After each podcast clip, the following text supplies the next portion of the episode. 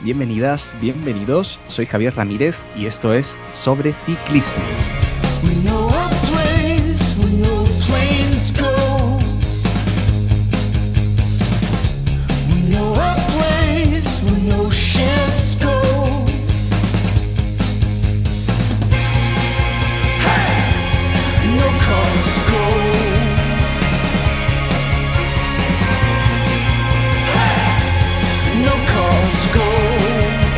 Entrenamiento tiene muchos recovecos y entresijos. A muchos, cuando empezamos a analizar datos y números, no entendemos bien qué variables afectan en el proceso de entreno y tampoco los cambios metabólicos adaptaciones que realiza el cuerpo humano para adaptarse a cualquier tipo de actividad física, ya sea tipo puntual o a largo plazo.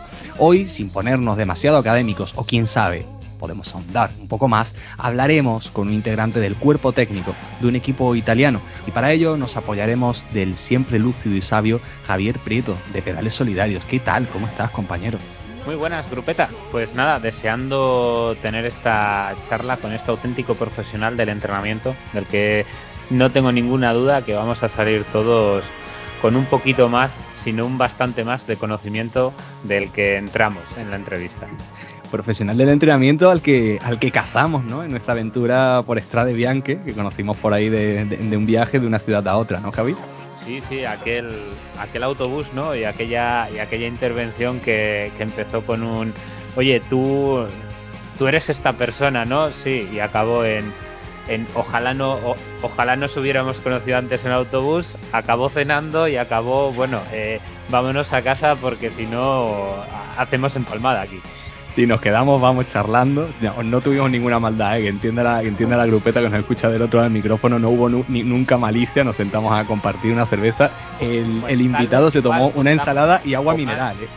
Tal vez igual contamos un poco más en un programa para fans. Depende. Por supuesto, por supuesto. Cuando lleguemos a 500 fans lo contamos todo por ahí a 500 fans suscritos y contamos todo, como dice Javi. Mientras, mientras se acomoda el invitado y Javier Prieto, que está por ahí, vamos a recordar a la grupeta que nos escucha siempre atenta del otro lado del cable, cuál es la mayor ayuda que nos puede hacer a seguir en este proyecto, para que sigamos en este proyecto, mejor dicho, ¿no? Pues dale al corazoncito allá donde nos escuches, que hace que el algoritmo nos posicione en mejor lugar. Agita ese árbol del algoritmo dentro de la plataforma. No hace falta siquiera que pares el audio, le puedes dar ahora mismo. Suscríbete también para que te llegue la información de cuando subimos un podcast nuevo, así este humilde pelotón te acompaña y mantiene informado. Estamos en Facebook, Instagram y Twitter y también nos encuentras en Strava en forma de grupo de entrenamiento. También, también como novedad, Cristian Josimar, que nos encuentra hoy, ha creado un grupo de Swift para ir entrenando por ahí. Vamos a, vamos a hacer alguna que otra marcha por Swift, por si, si te quieres sumar en las próximas semanas, va a estar todo en el calendario. Y si te apetece seguir charlando de ciclismo, te lo ponemos muy, muy fácil. Estamos 24 horas, 7 días a la semana en el grupo de Telegram que se llama la grupeta de sobre ciclismo. Y por aquí, como bien sabes, vamos comentando la actualidad diaria de carreras, rumores de fichajes y algún que otro tema relacionado o no con la bici. Y si quieres jugar, si en lugar de hablar, pues lo tuyo es jugar y demostrar de los que estamos aquí, no sabemos nada de nada, pues estamos jugando en la aplicación de Cycling Fantasy. Puedes unirte a nuestro club que se llama Sobre Ciclismo CC. Y también estamos en Tropela, con el tropelcho de Sobre Ciclismo. Por nada, absolutamente nada, por un euro con 49, que ahora con la inflación es menos de lo que te cuesta una cerveza por aquí en Madrid. ¿eh? Te puedes hacer socio colaborador de Sobre Ciclismo, mecenas, apoyando a este programa desde el canal de iVoox, ese botón azul que encuentras en la, aplicación, pues por ahí nos da un poco de vida para que, bueno, para que podamos seguir cubriendo eventos como el de Strade Bianche, que aquí, no, esto quieras o no, es un poco de, la resaca de, de Strade.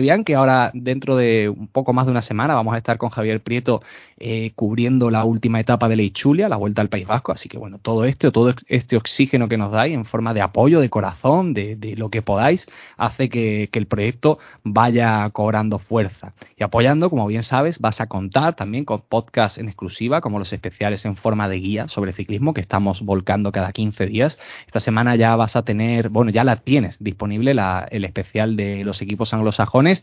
También habrá descuentos en ropa y viajes organizados por el BAC de Nacho Suárez, como la carrera Andean Raid, que saldrá el próximo 24 de mayo desde Cusco, en Perú, o el Training Camp en las Dolomitas italianas del 26 de junio. Y si en cambio quieres hacer un aporte esporádico en forma de café solidario, desde la aplicación Cafecito puedes hacerlo. Y como siempre, toda la información de datos de colaboradores y fuentes relevantes de noticias las dejamos en la descripción del audio, al igual que las playlists con la banda sonora de Giro, Tour y Vuelta. O sea, casi nada, ¿eh? Casi nada.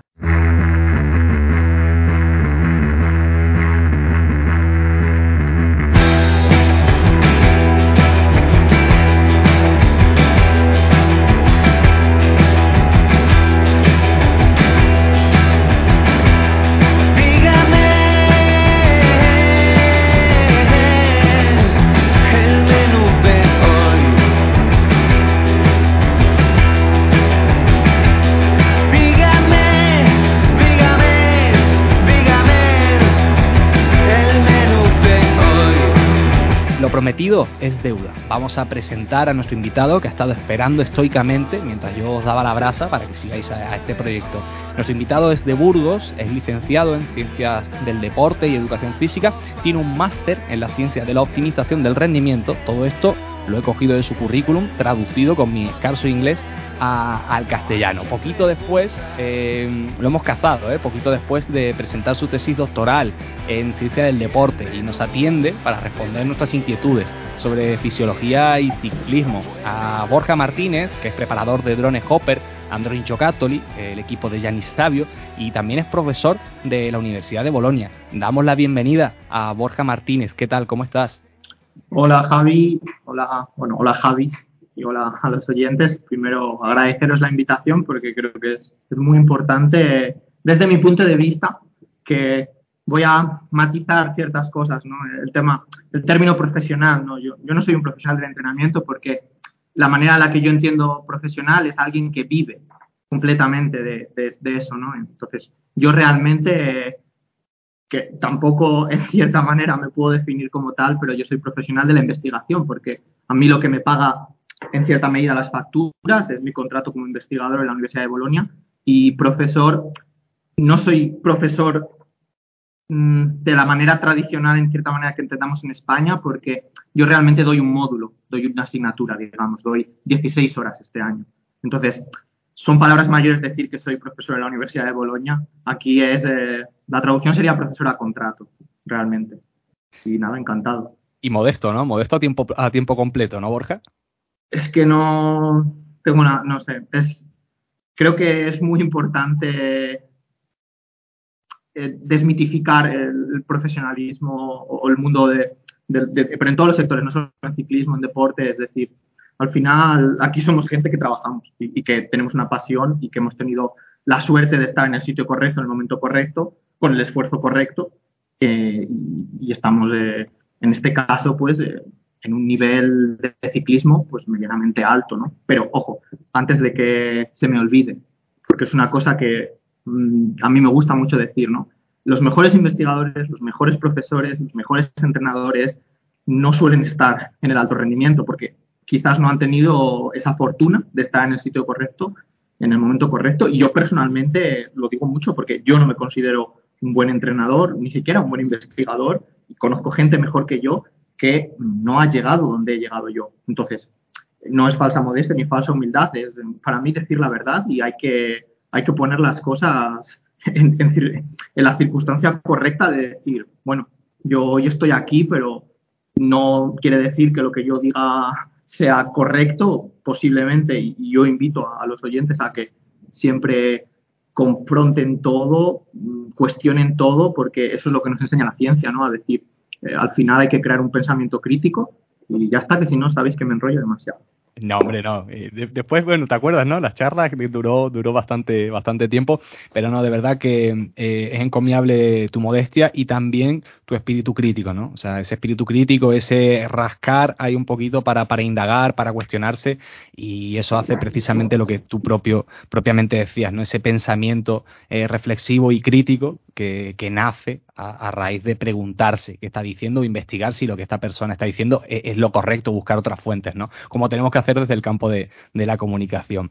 Eh, Borja, por, por, entrar un poco ¿no? en, materia, ¿no? comentabas que no eras un profesional del deporte, pero sí de la fisiología. Y, en ese sentido, nos gustaría preguntarte qué aporta una figura como tú a una estructura de un equipo eh, pro Conti. En este caso, el Androni, eh, bueno, el Androni, el drone Hopper Android Giocattoli.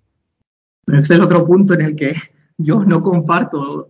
O sea, yo, a mí me preguntan, yo no soy un fisiólogo, porque para mí un fisiólogo, otra vez son palabras mayores, ¿no? Un fisiólogo es un especialista en la fisiología del, cuerpo humano y más allá podemos entrar en biología, en química, en bioquímica.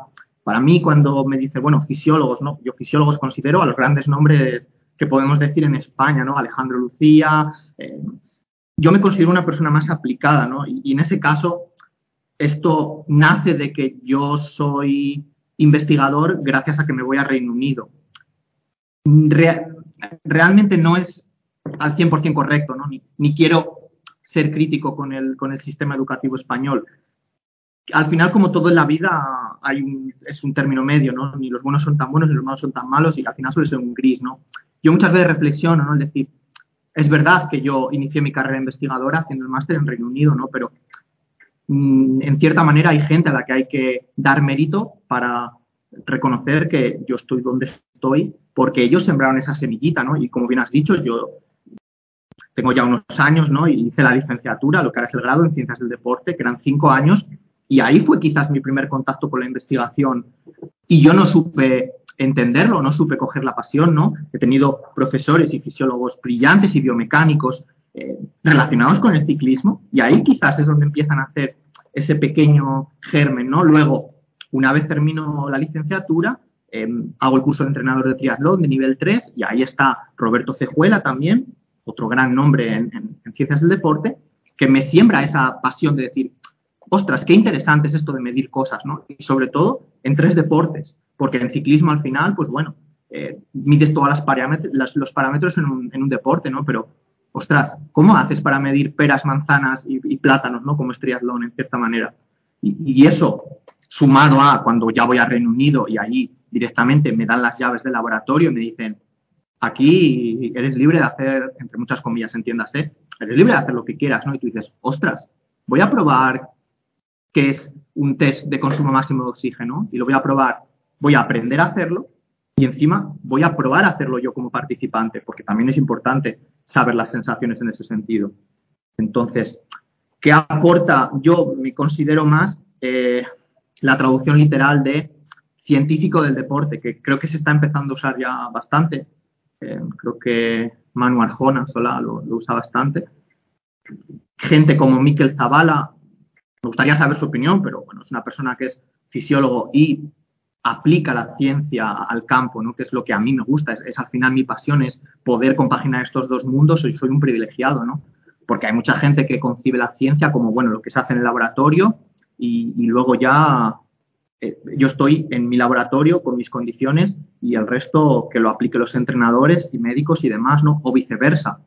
Entrenadores que mm, simplemente se basan en el campo y no, no encuentran que al final lo que aplicas y lo que descubres en el laboratorio lo tienes que llevar al campo, pero hay veces que no es, no es aplicable.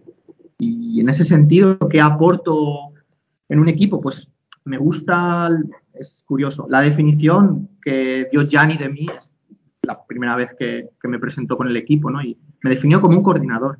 Y yo dije, ostras, qué bien, qué bien tirado está, ¿no? Porque por mi personalidad y mi forma de ser, también las circunstancias de que no somos un equipo World Tour, somos un equipo profesional, eh, eso se nota a nivel de no tenemos un nutricionista como tal formado. En, tenemos conocimientos de nutrición entre unos y otros, equipo médico y, yo como entrenador. Pero no tenemos la figura de un nutricionista. A mí es lo que me gustaría tener, porque al final yo delego, digo, vale, la parte de nutrición la lleva esta persona, lo mismo con la psicología deportiva. Eh, entonces, cuando me decido como coordinador es porque yo realmente coordino bastantes campos dentro de que mi dirección directa es con el equipo médico, pero también tengo línea directa con los directores deportivos. Y también tengo línea directa con los ciclistas. Entonces yo al final soy una especie de llave que va girando en función de las necesidades. Por poner un ejemplo así y, no hacerlo muy pesado, eh, en el equipo tenemos bastante gente de habla hispana, ¿no? Y hasta ahora, pues tenemos muy buenos directores deportivos que hablan español muy bien, ¿eh? Pero claro, no es lo mismo que tener una persona nativo. O en este caso, que tenemos un ciclista de Noruega que, habla inglés, ¿no? Y ahí sí que em, no es tan sencillo entenderse. Claro, ahora para el equipo es muy sencillo decir, no, no, quiero que le digas esto. O para mí es muy sencillo decirle a un ciclista, si tienes cualquier duda, hay cualquier cosa que no entiendes, que no hay una barrera idiomática, si cualquier, tienes cualquier duda, me preguntas a mí, que yo te, voy a echar una mano y para el equipo es exactamente lo mismo. Yo cuando hay una información que se pierde por el camino o que se malinterpreta o que no llega como queremos, yo al equipo le tengo que decir, oye, que me han dicho esto y entre todos nos ponemos otra vez en la línea correcta. Entonces, ¿qué soy? Pues soy un coordinador y, que es muy buena definición la que ha hecho Yanni en este caso. Bueno, Borja, eh, nos has dado, tú mismo nos has dado pie casi para, para la siguiente pregunta y haciendo mención a las cosas que, hacen falta y, lo que quiero preguntarte es, ¿hay mucho trabajo por hacer en la, en la categoría o los corredores ya vienen con, con conocimientos avanzados sobre cómo entrenar, cómo alimentarse, etcétera, etcétera? Es muy, muy buena pregunta, Javi, porque realmente yo voy a hablar de mi experiencia con Drone Hopper Androni. Pero esto no, eh, no quiere decir que en Caja Rural sea así, en Burgos BH sea así o en el 1X al final hay que ver lo que yo defino como las características del equipo, ¿no? Cuál es el objetivo, cuál es la plantilla, cuál es el presupuesto, cuál es la filosofía. Entonces, en nuestro caso, yo tengo que hablar de lo que conozco de esta temporada. Yo al equipo ya lo conozco desde 2018 y la plantilla ha cambiado, los corredores han cambiado. Eh, y eso sí que se nota cuando tienes una plantilla que ya tiene más edad, obviamente tiene más conocimiento, ha sido más años profesional, ¿no? Nosotros este año tenemos una plantilla muy joven y eso tiene sus partes buenas y sus partes malas. En el caso que mm, tenemos este año, por ejemplo, eh, el trabajo que hay que hacer de pedagogía como tal, yo no sé si esto es extrapolable a otros equipos, pero en mi caso lo que yo me he encontrado y con mi experiencia es, hay un trabajo detrás muy grande que hacer, porque en muchos casos son ciclistas que es el primer contrato de profesional que firman. Y esto es muy complicado de llevar cuando tienes 18, 19 años. Mm, hay gente que quizás no ha sido educada para el salto que significa firmar un contrato de ciclista profesional. Y, quizás hay muchos atletas que no conciben lo que se ve como el sueño, ¿no? Me vais a permitir la vulgaridad, pero el decir, te pagan por dar pedales y te pagan bien. Y, mucha gente dice, pero ¿cómo es posible que, este ciclista ya no, rinda? Porque tienes un montón de viajes, tienes un montón de presión, eh, tienes carreras con frío, con lluvia, eh, hoy estás en Turquía, mañana estás eh, corriendo en Francia, dentro de cuatro semanas tenemos una concentración en no sé dónde. No es fácil para, no, tampoco quiero generalizar, porque he visto casos de gente muy joven con la mentalidad que yo considero correcta, gente que no es profesional, ojo, ¿eh? y, me ha hecho pensar y he hecho, eh, por, ¿cómo podemos ayudar a esta gente? Porque, claro, eh, lo que hablamos del tema de nutrición, me voy a permitir, espero que no se me tire de las orejas por esto, pero hace unas, una escasa hora o dos horas acabamos de pasar al equipo una imagen con eh, los gramos de carbohidrato en base del peso que tienen que meter en la recuperación. ¿Por qué? Porque creemos que una herramienta fundamental es educar. Y vamos a entrar quizás en abrir el melón de al ciclista, el ciclista tiene que pensar o simplemente tiene que dar pedales, ¿no? Yo cuando era entrenador hace muchos años, antes de hacer el máster, yo siempre he dicho que quería tener no, los, no los ciclistas o los deportistas más rápidos, sino los más inteligentes. Porque mi manera de entender la información es, si yo un día falto y tú tienes ya la información, eh, mi trabajo está hecho realmente.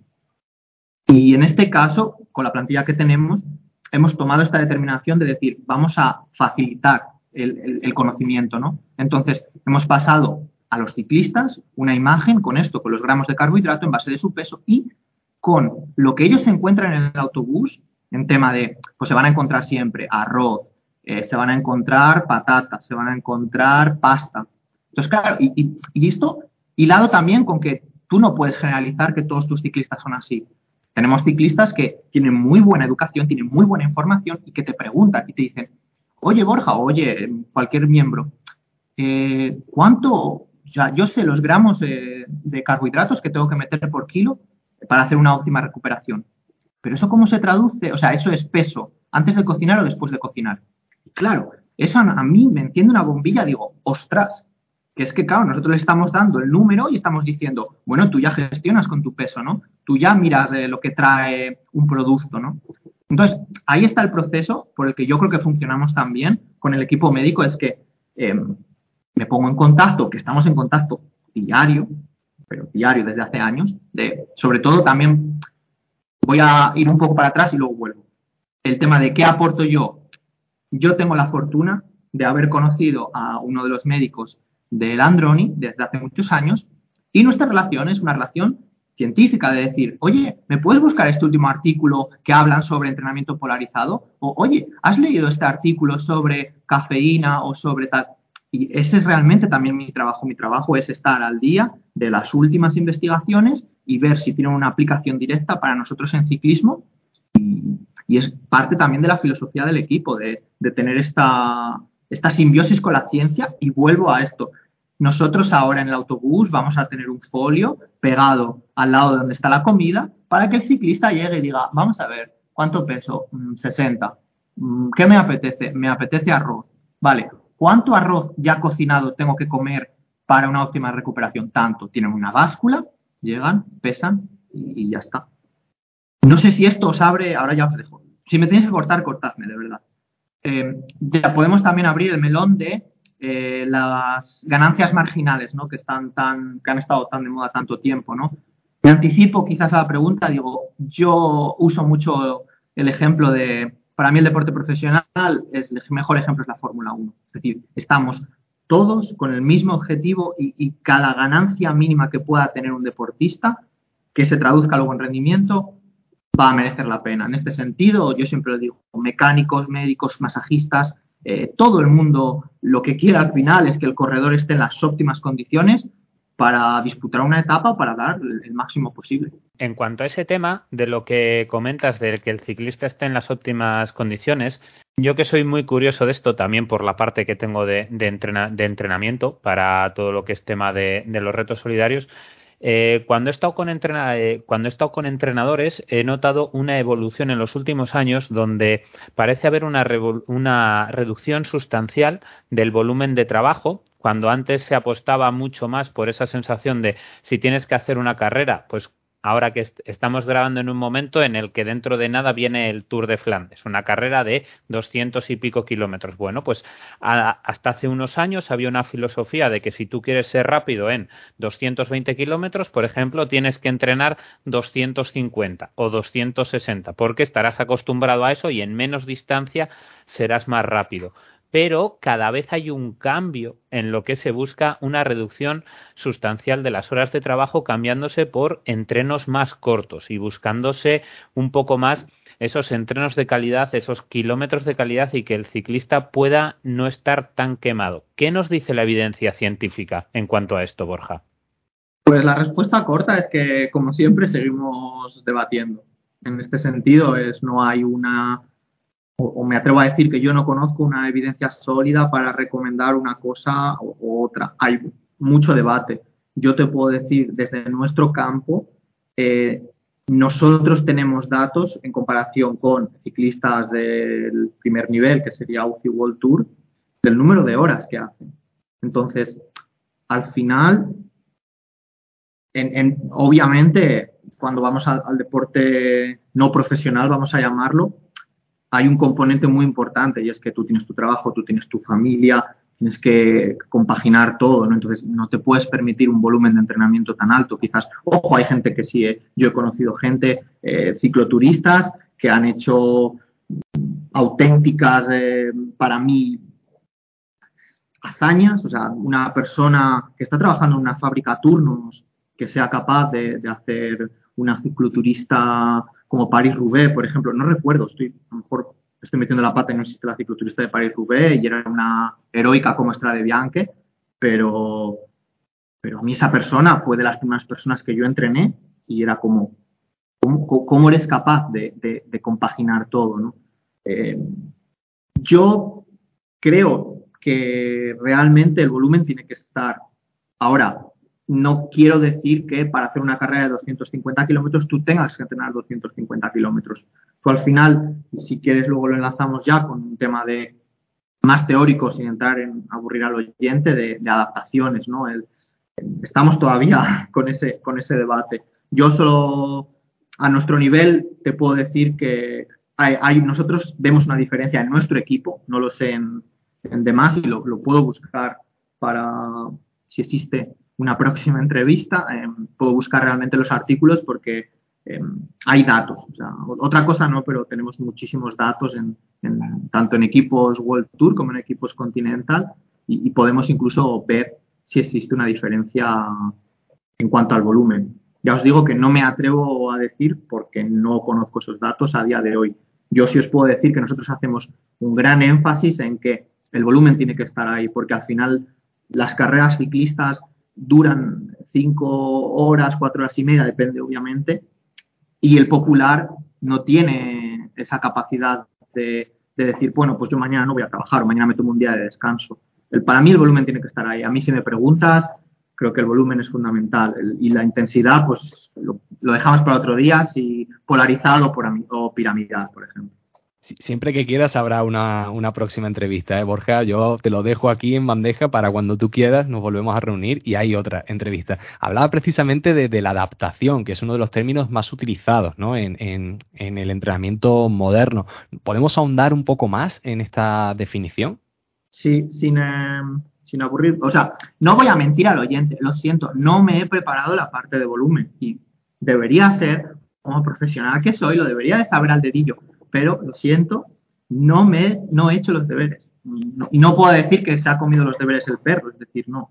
Y me siento mal porque lo debería de saber. Pero bueno, de hecho le he preguntado, digo, mientras estamos aquí, digo, voy a ver si me saca de este apuro alguien de mi equipo, pero no han visto el WhatsApp a tiempo. No, ahora fuera de bromas. El tema de adaptación es para mí intentando ser divulgativo, que creo que es muy importante. Es decir, a mí los mejores conceptos o más complicados conceptos en fisiología, por poner un ejemplo, cuando me los han explicado de la manera más simple, los he entendido. Creo que es ahí es donde yo veo la diferencia entre una persona que además que sabe de su materia, pero que además te la sabe explicar. Entonces, ¿qué es la adaptación? Pues la adaptación, para definir la adaptación tenemos que hay un estímulo, es decir, Javi mañana sale una hora a hacer ciclismo. Entonces, el cuerpo ha recibido un estímulo y durante la recuperación tiene que adaptarse. ¿Por qué? Porque el cuerpo va a decir, ostras, que es que a lo, mejor, a lo mejor mañana Javi sale otra hora a hacer ciclismo. He puesto un ejemplo muy básico, pero imagínate que a Javi mañana, por el que sea, se le va y dice, oye, voy a ver si hago 10 horas. Y va el tío y sale con la bici y hace 10 horas y termina 10 horas. Otro melón para otro día de fisiología o psicología. Pero bueno, Javi termina las 10 horas. Claro, la recuperación no va a ser la misma porque el estímulo ha sido muchísimo mayor, pero al final, eh, y quizás, como ha sido un estímulo tan grande, el cuerpo realmente no consigue adaptarse porque le has molido a palos. Entonces, ¿qué es la adaptación? Pues la adaptación es ese proceso por el cual el, cuerpo dice, ojo, que tengo que estar preparado para un estímulo un poquito mayor y con lo cual, pues vas mejorando. Si está explicado así un poco sobre la marcha. De todas maneras, es que es un tema que me apasiona, lo siento, Javi, porque creo que es importante hacer un, apunte, el tema de lo que se llama, siento no poder traer el autor, yo se, se lo he oído por suerte a, Luis Paskin, que es una persona que ha colaborado con Miquel Zavala en Movistar hace muchos años, es un investigador, ha trabajado con el equipo británico, con la Federación Británica de Ciclismo me atrevería a decir que con el Sky. Y a mí me gustó mucho esto, ¿no? Él dijo, bueno, el entrenamiento es como una caja negra. Es decir, yo mañana a Javi le digo, Javi, mira, que tienes que hacer eh, seis horas de entrenamiento, que tienes que hacer 10 repeticiones de dos minutos a 250 vatios con recuperación de 30 segundos, y, y, yo le doy un plan de entrenamiento, imaginaros, ¿no? Eso sería lo que yo meto en la caja negra. Y luego lo que saco de la caja negra es un test de rendimiento, es decir, ah, pues eh, yo qué sé, antes de un programa de entrenamiento de, me lo voy a inventar, de tres meses, le hacemos un test a Javi, le decimos, oye Javi, mira, eh, sal con la bici y haz una hora todo lo que puedas. Te doy el plan de entrenamiento y luego lo mido después de ese plan de entrenamiento otra vez eh, el mismo test, ¿no?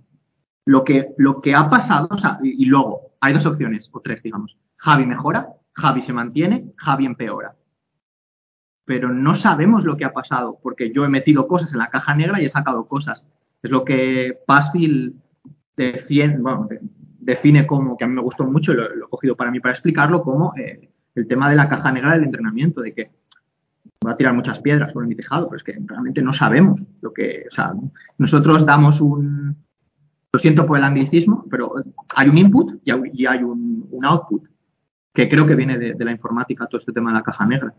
Pero es así, en tema de entrenamiento. Y al principio cuando me decían, Jolín, es que contigo he mejorado la leche. Y yo decía, pues es que realmente lo que te he dado es una estructura. O sea, te he dicho, tienes que hacer esto aquí, aquí, aquí. Obviamente luego hay un trabajo de análisis de la carga de entrenamiento y demás, pero yo muchas veces, y lo digo ya, que si no reviento, es decir, eh, cuanto más tiempo pasa, más creo en el rendimiento de la psicología, es decir, el trabajo psicológico a, a un nivel muy alto, como puede ser el, deporte de élite, ¿no? donde las diferencias fisiológicas no son tan evidentes como, como en deporte no profesional, yo soy muy partidario de, creo que la gran diferencia está en la psicología. Y de hecho, mucha gente que me conoce, yo le he dicho, digo, ya me conocéis, sabéis que estoy mal de la cabeza, sin, o sea, sin organizar con la salud mental, ¿eh? pero es decir, yo ahora mismo si me dijesen, ¿qué quieres hacer? Te diría, quiero estudiar psicología deportiva. Porque creo que es eh, fundamental. Es decir, yo ya, ¿qué puedo aportar a nivel de fisiología? Pues sí, seguir al día, seguir haciendo investigación, pero creo que lo que más puede aportar a mis atletas es, eh, si no tienen la posibilidad de disponer de un psicólogo deportivo profesional, pues yo es eh, absorber esa información y profesionalizarme en, ese aspecto. Y una última cosa, y ya eh, me calláis. Eh, luego está el tema de los, eh, la gente que responde y no responde, digamos la variabilidad entre sujetos, ¿no? Es decir, una adaptación, ¿no? podemos dar eh, dos sujetos que son exactamente iguales, con el mismo consumo de oxígeno. No sé si hay un ejemplo por ahí de unos gemelos y tal, que tú les das el mismo entrenamiento y responden diferente, ¿no? ¿Por qué? Pues porque al final, señores y señoras, eh, los seres humanos somos todos diferentes y no todos los días son iguales, ¿no? Yo muchas veces, en mi época en, en Inglaterra, cuando venía gente a lo mejor haciendo un Erasmus de visita al laboratorio y, y es un poco extremo, ¿no? Pero yo decía, hay gente que no, que no lleva bien que un participante te llame y te diga, lo siento, no puedo ir a hacer el test porque eh, estoy malo o porque, o al menos si alguien te llama lo sabes, ¿no? Pero muchas veces tú estás en el laboratorio y el participante no aparece. Y hay gente que emocionalmente no es capaz de gestionar eso, ¿no? Yo recuerdo un caso y en el que he dicho, lo siento, pero esto es parte de nuestro juego, lo tienes que asumir, tienes, obviamente tienes que intentar ser emocionalmente neutro y decir, pues bueno, hemos perdido esto, pero si realmente no quieres pasar por eso, no hagas ciencias del deporte, vete a biología donde tienes los participantes o, o vete a biotecnología o a biología donde mm, puedes hacer test en animales o, puedes hacer incluso test en células. Nos has dejado, nos has dejado ya alguno de los de los parámetros y de y nos has hablado del tema de tests, de cómo los entrenamientos son como una especie de caja negra, algo, algo en lo que estoy verdaderamente de acuerdo y, tal vez podríamos traer una entrevista larga sobre, sobre algunos aspectos psicológicos del entrenamiento, pero me interesa mucho que, que nos des un poco de luz sobre cuáles son las variables que, que analizáis en el drone Hopper un poco en lo que es el, el día a día y en el medio plazo. Estoy hablando de todos esos términos que están ahora muy de moda, ¿no? Del, del VO2+, el FTP, umbral, etcétera, etcétera. Saber un poco qué es lo que estáis utilizando en el, en el drone hopper Andron y Yocatoli para, bueno, pues para ver si vais hacia, ver si vais hacia adelante o, o no. Sí, al final, después de todo este discurso aburrido, espero que no se escuche nadie por la noche en modo podcast, porque a lo mejor se han quedado dormidos hace 10 minutos. Eh, realmente, ¿qué utilizamos nosotros? Pues nosotros mmm, no, no, no, nos sponsoriza, pero bueno, digamos que usamos una plataforma de entrenamiento donde al final el ciclista eh, sube los datos de su ciclo, vamos, de su potenciómetro, los sube directamente y eso nosotros lo analizamos. ¿no?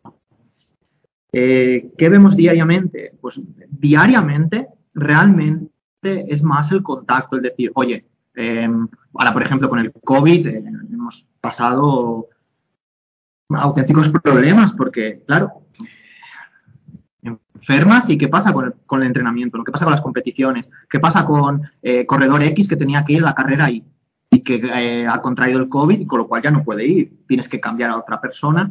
En ese aspecto, eh, a nivel diario, lo que controlamos es un poco pues que, que, que, que si han podido entrenar, no han podido entrenar, no hay ese control. Quizás también esa es la diferencia entre un World Tour y, un, un, Continental, ¿no? Un, Pro.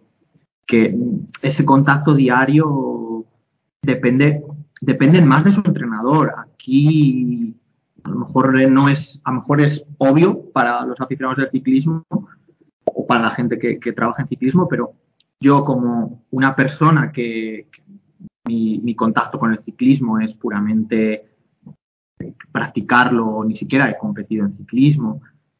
Yo provengo de un, mundo del deporte de equipo, ¿no? entendido como fútbol, por poner un ejemplo. Claro, yo concibo una estructura deportiva donde los entrenadores forman parte del equipo, ¿no? Eh, cuando yo llevo a ciclismo profesional, eh, lo que veo es que no existe, por lo menos en muchas estructuras, ese, ese puesto, ¿no?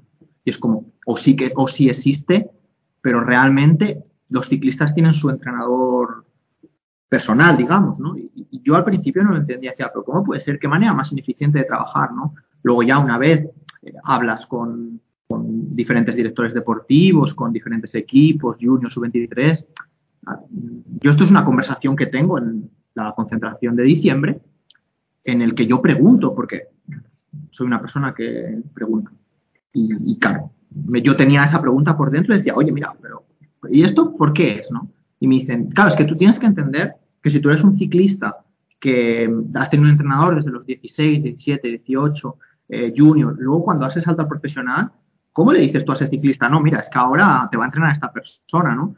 Cada uno luego tiene sus métodos de entrenamiento, tiene sus, eh, entrenamientos fetiche, digamos, ¿no? A mí a lo mejor me gusta hacer 10 repeticiones de 30 segundos a tope, 30 segundos de recuperación. A Javi a lo mejor ese entrenamiento no le gusta y, prefiere hacer otra cosa, ¿no? Entonces, eh, al final, y lo que es en cierta manera mi trabajo en, en Drone Hopper Androni es eh, coordinar lo que me llega del resto de entrenadores, ¿no? Entonces, ese contacto, digamos, diario, lo tienen más los entrenadores. Yo no entreno directamente este año a, ningún ciclista, precisamente por porque no considero, o sea, considero que yo apenas acabo de llegar al deporte profesional. yo tengo que aprender.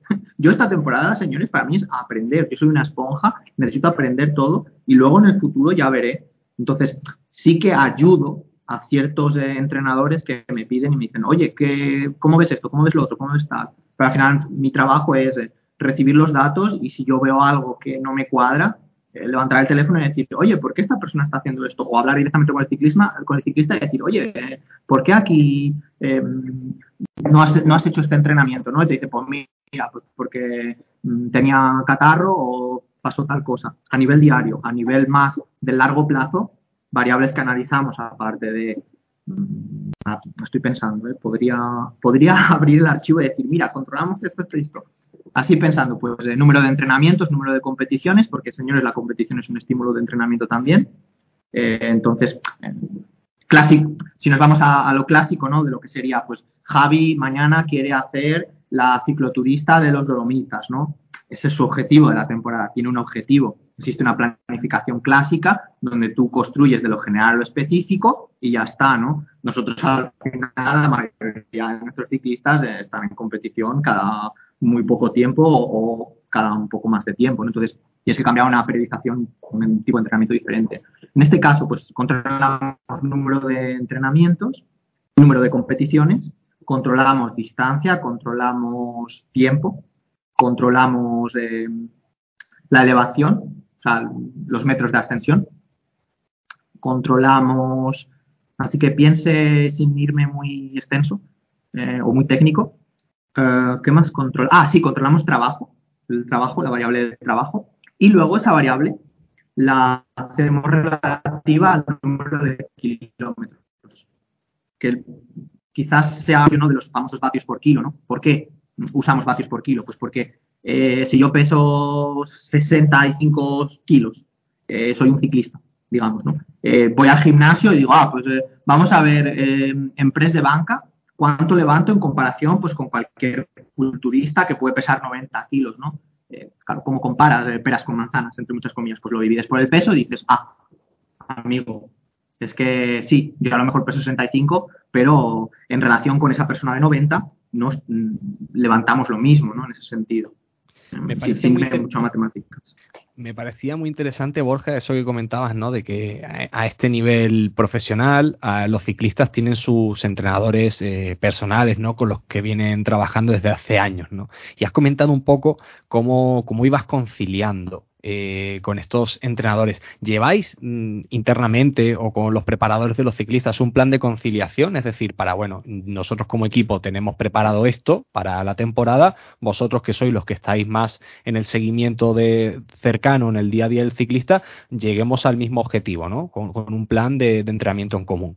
Realmente ellos son conscientes de las competiciones y de los cambios, los propios ciclistas. Entonces ellos se lo, ellos se lo comunican a sus entrenadores. en ese aspecto, ya os digo que por mi experiencia, que es muy, muy poca, eh, a nivel del equipo, cada ciclista tiene su director deportivo de referencia. Entonces, son temas que hasta el momento no me he encontrado con ningún problema en ese sentido, ¿no? Porque son conscientes y no nos olvidemos que son profesionales y que desde aquí hacer un llamamiento a que, por favor, hay gente que ha estudiado una carrera que es ciencias del deporte y que son las personas que deberían de estar más preparadas para, todo este tema, ¿no? Luego hay que especializarse y demás. Entonces, son profesionales, son gente sobradamente preparada y que conocen los, objetivos del ciclista, ¿no? También es muy buena pregunta, ¿no? Eh, como en todo, hay competiciones a las que vas como propio estímulo de entrenamiento y luego tienes tus competiciones marcadas con una X diciendo, no, yo, mira, es que lo quiero hacer bien aquí, o el equipo te dice, no, mira, es que en esta carrera tenemos que, o sea, tenemos que, hacer un buen papel, ¿no? Entonces, eh, al final es un, estamos todos en el mismo barco, digamos. No hay, no hay ningún entrenador que te dice, no, mira, es que yo considero que fulanito a esta carrera no debería de ir porque se debería de centrar en este otro objetivo. En ese aspecto no existe. Ya entrando un poco en, un argumento más banal, ¿no? Porque estamos eh, hablando de verdad que ahondando en, términos de, del entrenamiento bastante importantes, ¿no? Que espero que a, los oyentes pues, eh, pues sepan apreciar. Eh, de los ciclistas que estás viendo dentro del drone Hopper, ¿cuál es el que maneja mejores números dentro del equipo? Te podría, te podría responder a esa pregunta, pero sería muy injusta para el resto de corredores o sea, sería, sería una manera tan, tan, tan, tan em, básica de tirarme piedras contra mi propio tejado, porque si yo fuese un ciclista, ¿sabes? No, no, no. No te, no, te voy a poner en ningún aprieto. ¿Quién te ha impresionado más? ¿Quién me ha impresionado más? En el sentido de números, en el sentido de. No, no, impresionado en términos generales, en términos eh, meramente o sea, de impresión. No, no, no hace falta que, que hablemos aquí de números ya. ¿Quién te ha impresionado más? Es que al final es como todo. ¿A quién quieres más? ¿A papá o a mamá? En ese aspecto, eh, todo el mundo, como en todo, tiene sus, tiene sus, afinidades, ¿no? Pero llevo muy poco tiempo. O sea, esta pregunta la vamos a dejar para dentro de un año, que te pueda responder con suficientes datos y decir, oye, mira, pues resulta que en esta temporada el resultado de esta persona me impresionó, pero me voy a mojar un poco. Me ha sorprendido muchísimo porque no me lo esperaba por propio desconocimiento, eh, sin, los datos en la mano. Me ha sorprendido mucho, mucho, mucho la, los, las, vamos, los, últimos, los últimos resultados del corredor de Eritrea, Natalino Tesfacción. o sea, me quito el sombrero porque también quizás podemos entrar luego en un tema de, de decir, por desconocimiento, ¿no? Y me ha sorprendido muchísimo el rendimiento y me alegro un montón, pero al final todos pelean por lo mismo.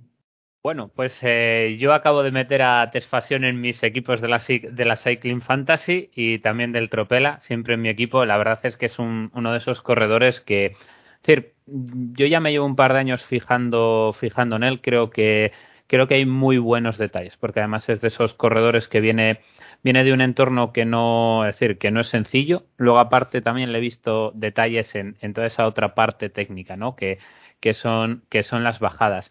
Y me gustaría hacerte, hacerte una pregunta más, Borja. ¿Cómo crees que, evolucionará la ciencia del entrenamiento ciclista en, los próximos tiempos? Vamos a sacar un poco la bola de cristal a ver por dónde crees que va a ir esto. Muy buena, muy buena, muy buena pregunta, porque es claro, eh, si esta pregunta nos la hacemos en los años 70, ¿qué datos teníamos? No? Teníamos otras herramientas, ¿no? Ahora mismo se puede medir prácticamente todo. Eh, más mm, me lo voy a llevar a mi campo, ¿no? Que es el sueño el monitor. Vamos, eh, para monitorizar el sueño ya tienes hasta un anillo, tienes eh, relojes. Esto nos da para.